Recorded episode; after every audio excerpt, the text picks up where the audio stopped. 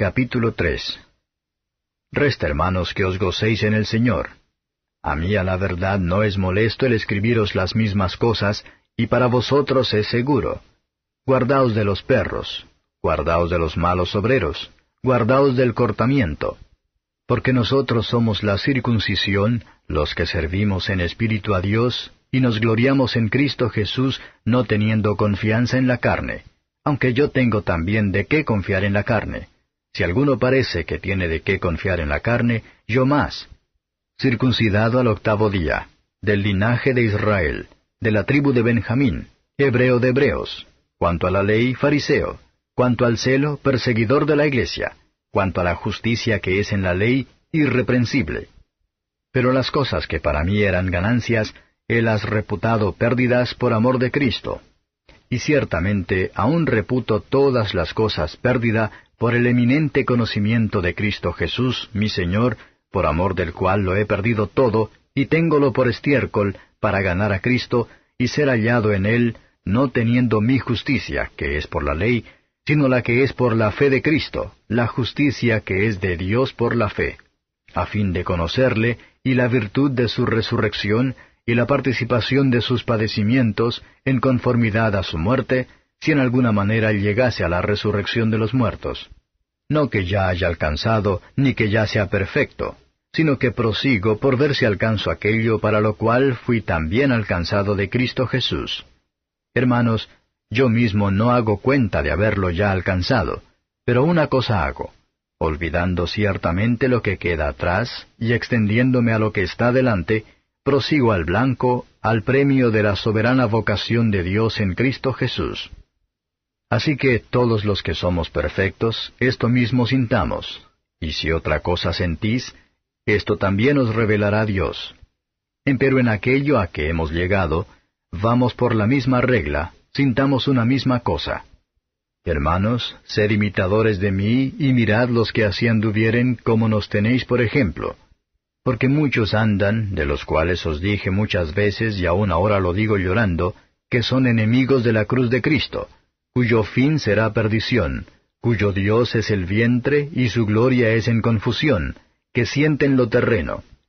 Mas nuestra vivienda es en los cielos, de donde también esperamos al Salvador, al Señor Jesucristo, el cual transformará el cuerpo de nuestra bajeza para ser semejante al cuerpo de su gloria, por la operación con la cual puede también sujetar así todas las cosas.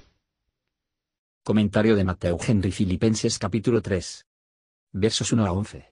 Los cristianos sinceros se regocijan en Cristo Jesús. El profeta llama a los falsos profetas perros mudos, Isaías 56 verso 10, a la que el apóstol parece referirse. Los perros, por su malicia contra profesores fieles del Evangelio de Cristo, ladridos de ellos y picarlos.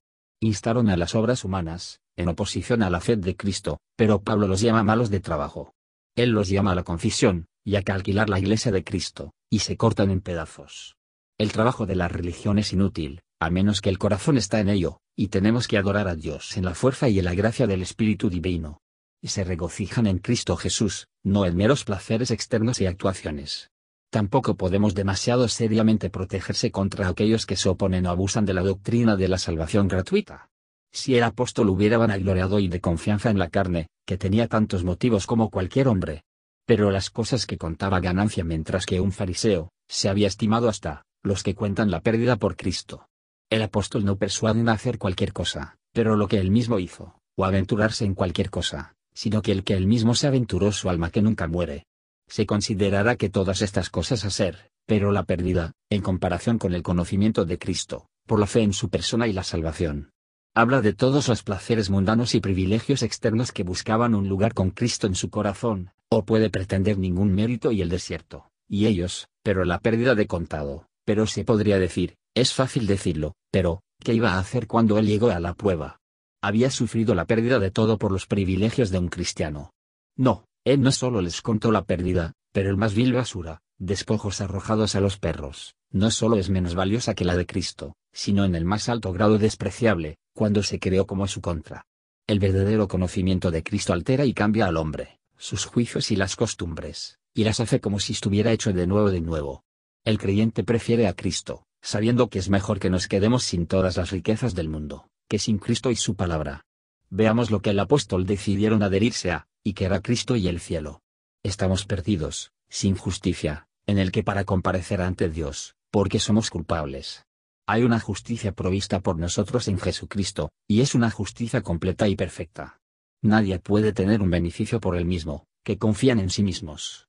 La fe es el medio de la aplicación del beneficio de ahorro designados. Es por la fe en la sangre de Cristo. Estamos hechos conformes a la muerte de Cristo, cuando morimos al pecado, ya que murió por el pecado, y el mundo está crucificado para nosotros, y para el mundo, por la cruz de Cristo. El apóstol estaba dispuesto a hacer sufrir cualquier cosa, para llegar a la resurrección gloriosa de los santos. Esta esperanza y la perspectiva le llevaron a través de todas las dificultades en su trabajo. No esperaba alcanzar a través de su propio mérito y justicia, sino por el mérito y la justicia de Jesucristo. Versos 12 a 21. Esta dependencia simple y seriedad del alma, no se mencionaron como si el apóstol había ganado el premio, o que ya se perfecciona en la semejanza del Salvador. Se olvidó de las cosas que estaban detrás, a fin de no contentarse con trabajos pasados o presentes medidas de gracia. Metió la mano hacia atrás, se estiró hacia adelante hacia su punto, expresiones que muestran gran preocupación a ser cada vez más semejante a Cristo. El que corre una carrera, nunca debe detenerse antes de la final, pero seguir adelante lo más rápido que pueda, por lo que aquellos que tienen el cielo en su opinión, todavía hay que seguir adelante a la misma, en los deseos y esperanzas santos, y los esfuerzos constantes. La vida eterna es un don de Dios, sino que es en Cristo Jesús, por su parte, debe venir a nosotros, ya que es adquirido para nosotros por Él. No hay forma de que el cielo como nuestro hogar, sino por Cristo como nuestro camino. Los verdaderos creyentes, en la búsqueda de esa seguridad, así como para glorificarlo, buscarán más cerca de parecerse a sus sufrimientos y muerte, muriendo al pecado y al crucificar la carne con sus pasiones y deseos. En estas cosas hay una gran diferencia entre los verdaderos cristianos, pero todos saben algo de ellos. Los creyentes hacen a Cristo todo en todos, y puesto sus corazones en otro mundo. Si difieren el uno del otro, y no son de la misma sentencia en asuntos menores. Sin embargo, no deben juzgarnos unos a otros, mientras que todos ellos cumplen ahora en Cristo, y esperan reunirse en breve en el cielo.